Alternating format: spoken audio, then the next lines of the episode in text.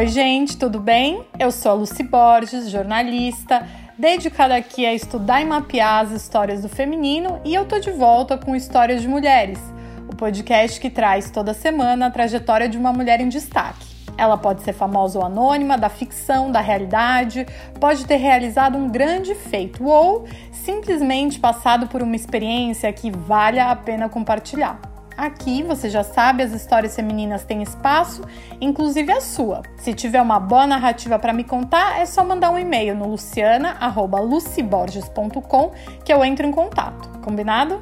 Se você chegou até aqui comigo nessa oitava semana de conteúdo exclusivo do podcast, eu queria te pedir para pensar com carinho no financiamento coletivo do Histórias de Mulheres. Se você puder assinar o patrocínio que está ali no apoia.c, eu vou te agradecer muito. O link é apoia.c barra histórias de mulheres. Os valores das cotas dão direito a benefícios diferentes, mas você pode contribuir com qualquer quantia. E aí você me ajuda a manter o projeto firme e forte toda semana. O link com a descrição de todo o financiamento está na descrição desse e de todos os outros episódios.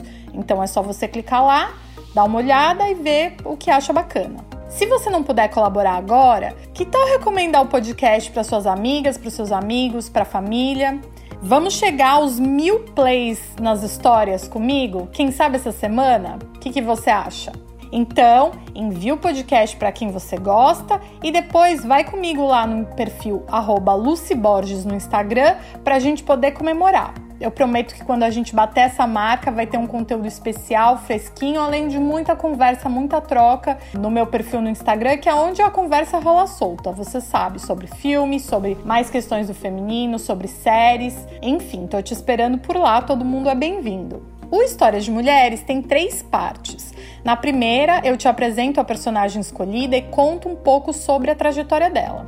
Na segunda, conversamos sobre o que, que a vida dessa personagem tem a ver com a nossa, que inspirações pode trazer, que pensamentos, enfim, o que, que a gente pode associar tanto do nosso lado quanto do lado da história contada. Para encerrar, na parte 3, tem aquela dica esperta de filme ou de série, ou dos dois, e a gente mergulha um pouco mais no assunto e encerra o podcast de uma maneira bem criativa e com sugestões do que fazer no fim de semana na hora que ligar ali o botãozinho do streaming. Combinado? Então, bora saber um pouco mais sobre a personagem de hoje?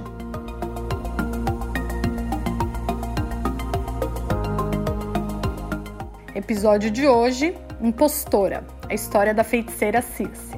Já faz tempo que eu queria falar sobre essa mulher da ficção e sobre o que a leitura do livro Saga sobre ela né, me inspirou. Trata-se da Circe, essa poderosa feiticeira presente na Odisseia, grande obra clássica escrita por Homero e que sucede a Ilíada. Esses dois livros, essas duas obras, são consideradas as fundadoras do cânone ocidental, ou seja, os mitos, as lendas, as histórias escritas nela são a base da cultura do Ocidente. Acredita-se que a Odisseia tenha sido escrita por volta do século 8 a.C., ou seja, tem bastante tempo aí para ela influenciar o pensamento humano. Eu vou falar da Circe, essa mulher ficcional que ganhou é, contornos mais relevantes através do livro Circe, Feiticeira, Bruxa, Entre o Castigo dos Deuses e o Amor dos Homens, da editora Planeta. Ele é escrito pela Madeleine Miller, que é óbvio autora,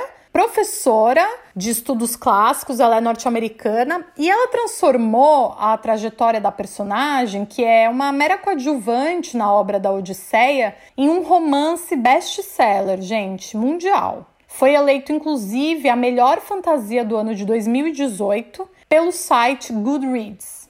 Mas quem é Circe, afinal de contas? Não sei se você já ouviu falar. Na obra criada por Homero, ela é a filha do grande e poderoso titã Hélio, que é a personificação do Sol na mitologia grega, com a belíssima ninfa Perseis. Juntos, o Hélio e a Perseis tiveram quatro filhos, todos eles envolvidos com magia. Dois homens, os reis magos Etes e Perses, e as feiticeiras Pacifai e Circe. Espero que eu tenha falado o nome de todo mundo certo aqui. Como personagem mitológica, a Circe ficou mais conhecida como, aspas, a bruxa que transforma homens em porcos. Se você der um Google por aí, vai ver bem essa qualificação. A Circe não é humana, mas também não é deusa, como a Atena, a Afrodite. Ela é do grupo dos titãs, mas mesmo entre eles é vista como uma criatura estranha, porque ela não herdou a beleza estonteante da mãe e também uh, não herdou a aparente força do pai, né? A luz do pai, esse titã sol. As pessoas acham que ela é fraca, na releitura da Madeleine Miller, as aventuras da Circe são muitas, tá? E apesar de serem aventuras mitológicas, dela enfrentar monstros marinhos e fazer poções mágicas, eu acho que dá para fazer uma associação com os obstáculos que nós enfrentamos na nossa vida real para se impor num mundo que é hostil e dominado por homens. Bom, você ficou com vontade de saber que aventuras são essas que a Circe conseguiu realizar? Então vem comigo, porque essa história começa mais ou menos assim.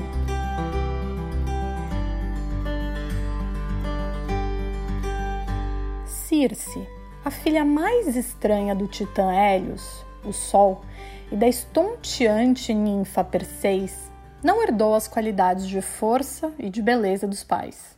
Ao contrário, ela se sente sozinha pelos corredores do palácio do pai, deslocada de todos, inclusive dos seus irmãos.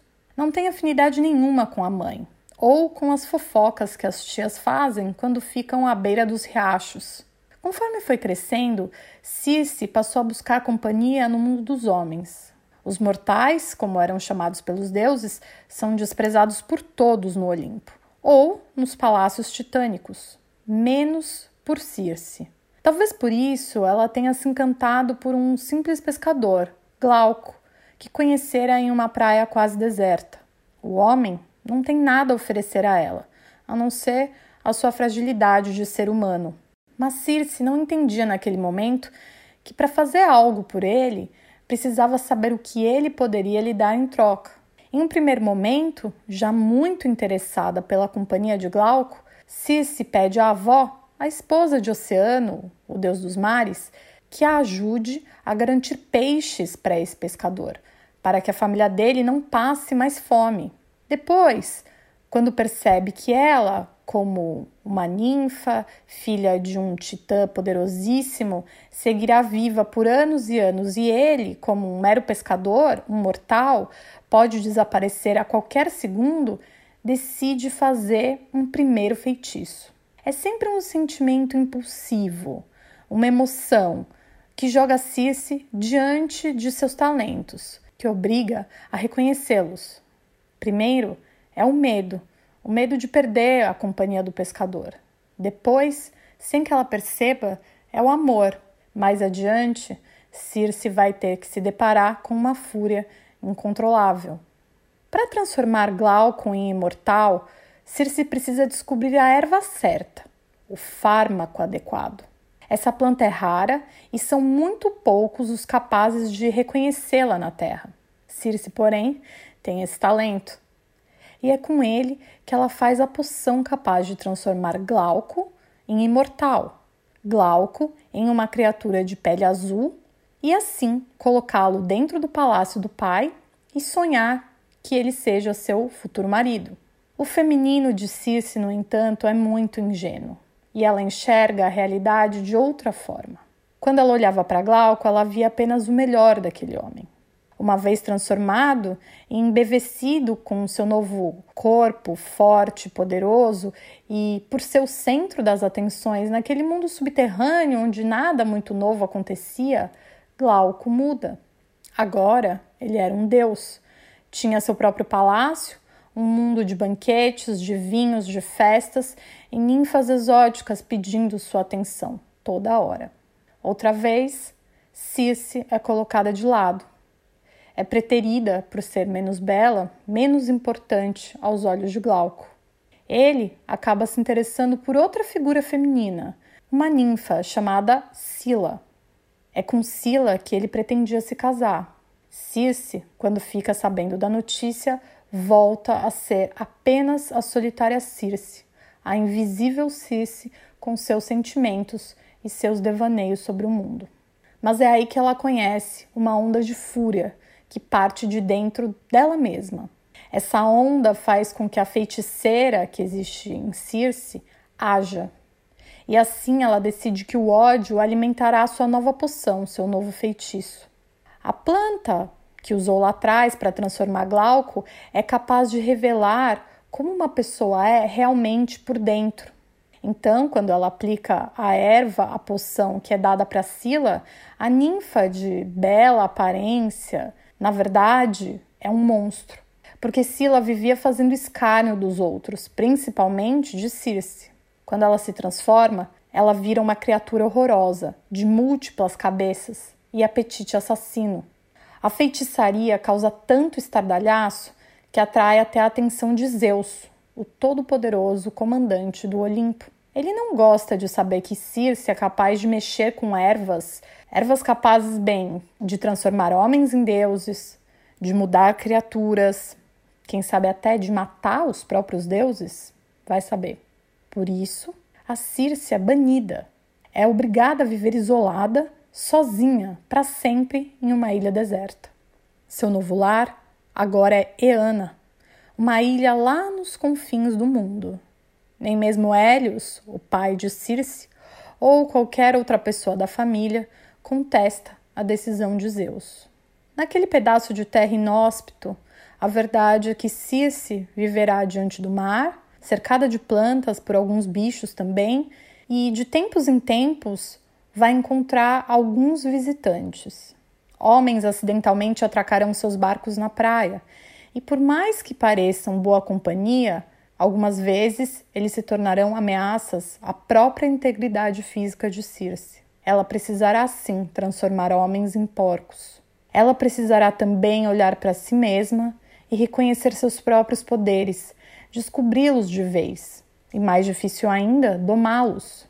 Sozinha, nessa ilha deserta para onde caminha, Circe não terá outra escolha a não ser crescer, florescer, ser a dona de suas poções e de seu próprio coração. Nas páginas escritas por Madeleine Miller, além de aprender sobre si mesma e sobre sua própria força, Circe ainda aprenderá sobre o amor. Ela o conhecerá e descobrirá seus limites, mas essa, essa já é uma outra história.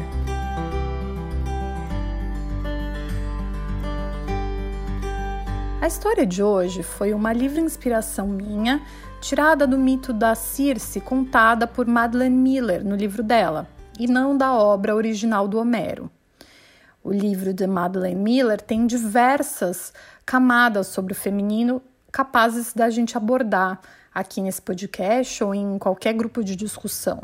Mas eu fiz uma escolha que é associar a Circe ao tema da síndrome da impostora, porque conforme você vai se aprofundando nas páginas, você percebe Bom, eu ficava incrédula de ver como a Circe não conseguia enxergar os próprios poderes. Ela passa basicamente a jornada inteira questionando os seus dons de feiticeira. Se se olha para os outros, para o pai, que é luminoso e poderoso como o sol, ou para a mãe, que é das mais belas ninfas de toda a mitologia, ou olha para os irmãos, que também têm o dom da feitiçaria, e ela não se encaixa. Ela vive se comparando e daí acaba aceitando só migalhas de atenção, enquanto busca a aprovação dessas pessoas. Essa aprovação, claro, ela nunca vem dos outros personagens e por isso a Circe passa boa parte do livro infeliz. Enquanto ela vai tentando agradar, agradar, vai se incorporando a esse papel de boazinha, bom, ela chega num ponto em que ela precisa transformar sim os homens em porcos para salvar sua própria pele. Isso na narrativa contada pela autora, pela Madeleine Miller. Levanta a mão, né? Quem nunca teve essa sensação de impostora, de achar que não é boa o suficiente para fazer alguma coisa. Que toda vez que tem que encarar um desafio, que seja na rotina ou um desafio totalmente diferente, se pergunta: será que eu vou dar conta? Será que eu consigo? Esse desafio pode ser no trabalho, na criação dos filhos, na realização de um sonho pessoal, você, como mulher, você quer muito aquilo, mas fica com dúvidas reais sobre a sua competência, sobre se é capaz mesmo de executar tal coisa. E aí se sente uma fraude. Tem gente que fica com tanto medo desse julgamento interno, antes mesmo de chegar na opinião externa, que simplesmente empaca não faz nada, não se arrisca, não vai para frente, não vai para trás, ou seja, cai numa autossabotagem, numa repetição de acontecimentos. A desvalorização que a gente faz de nós mesmas tem vários nomes. O nome Síndrome da Impostora é um deles, né? E se refere a essa parte especificamente de se achar uma fraude, de achar que tudo que você conseguiu foi por sorte ou você nem se dedicou tanto assim. Quem descobriu essa síndrome pela primeira vez foram duas psicólogas norte-americanas, a Pauline Rose Clance e a Suzanne Imes. Isso foi lá pelo ano de 1978. A síndrome também pode ser sentida por homens, é verdade, mas esse lado feminino da balança, no fim das contas, acaba mais afetado.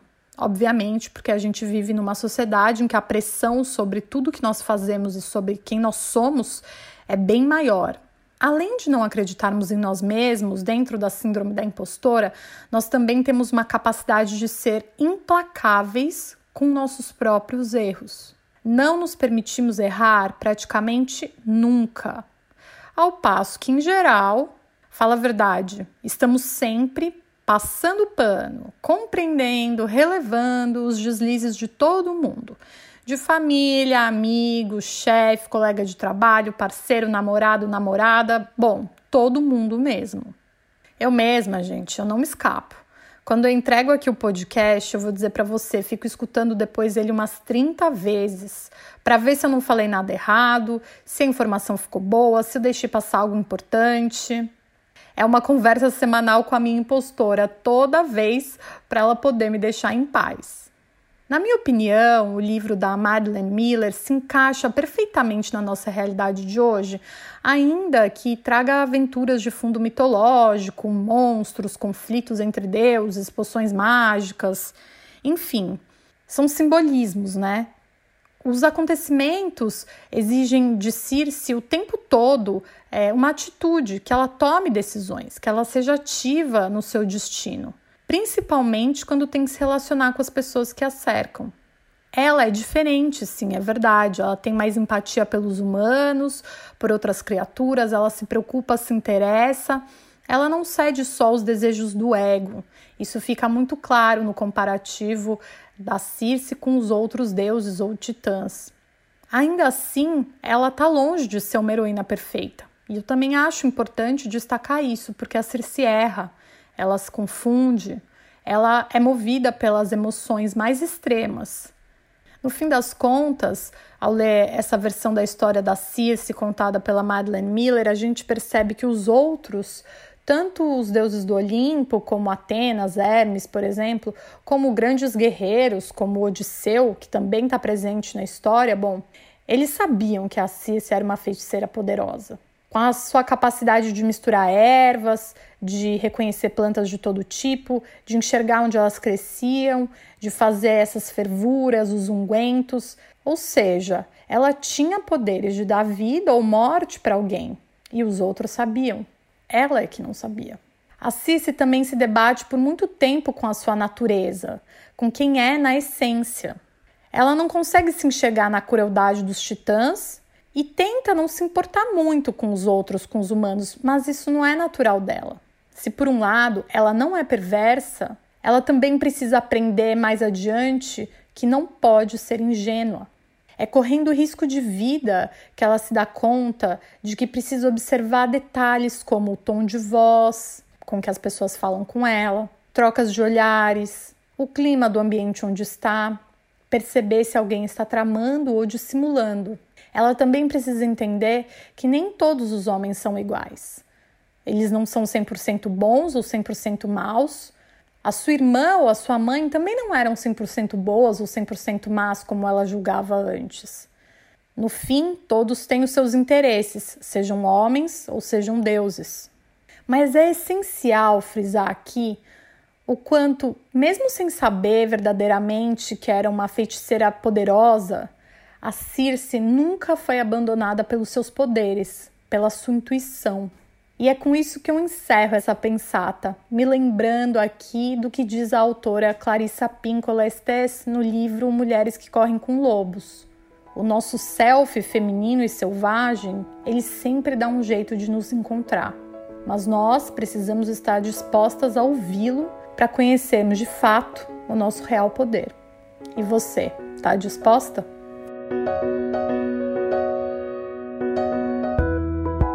Bom, gente, chegamos na parte 3 dessa conversa hoje. Estou muito feliz de poder apresentar o tema da Circe, o tema da síndrome da impostora, pelo menos um pouquinho, né? Tenho certeza que eu vou acabar retomando esse assunto um pouco mais adiante é, em algum outro episódio.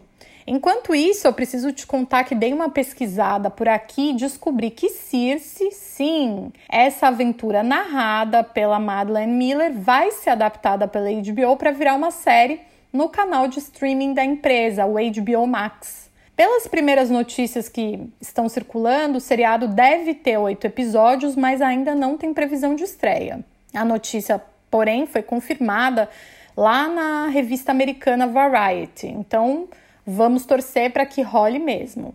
Para ficar um pouco dentro do tema da síndrome da impostora, eu quero sugerir essa série tá bombando na Netflix e que eu já falei dela no meu Instagram, no IGTV. É a série Valéria, uma produção espanhola baseada numa coleção de livros publicado pela escritora Elizabeth Benavent, ou que você pode encontrar no Instagram como betacoqueta.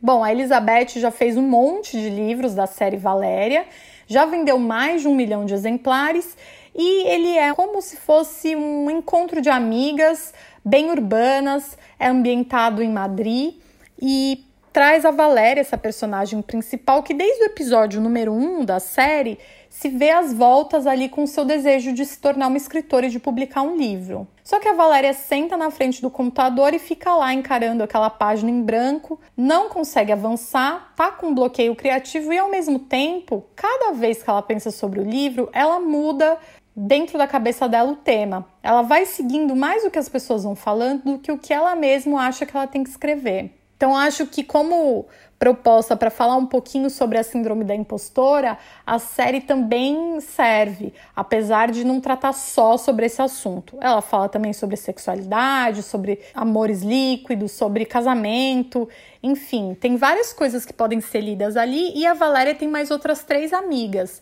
a Lola, a Carmen e a Nerea. E com elas, a gente acaba se divertindo por essa madre colorida mas vale lembrar que a personagem principal, que é a Valéria, interpretada pela atriz Diana Gomes, acaba sendo mesmo a protagonista e ela só avança nesse seu desejo de ser uma escritora quando ela acaba quase pressionada, sabe?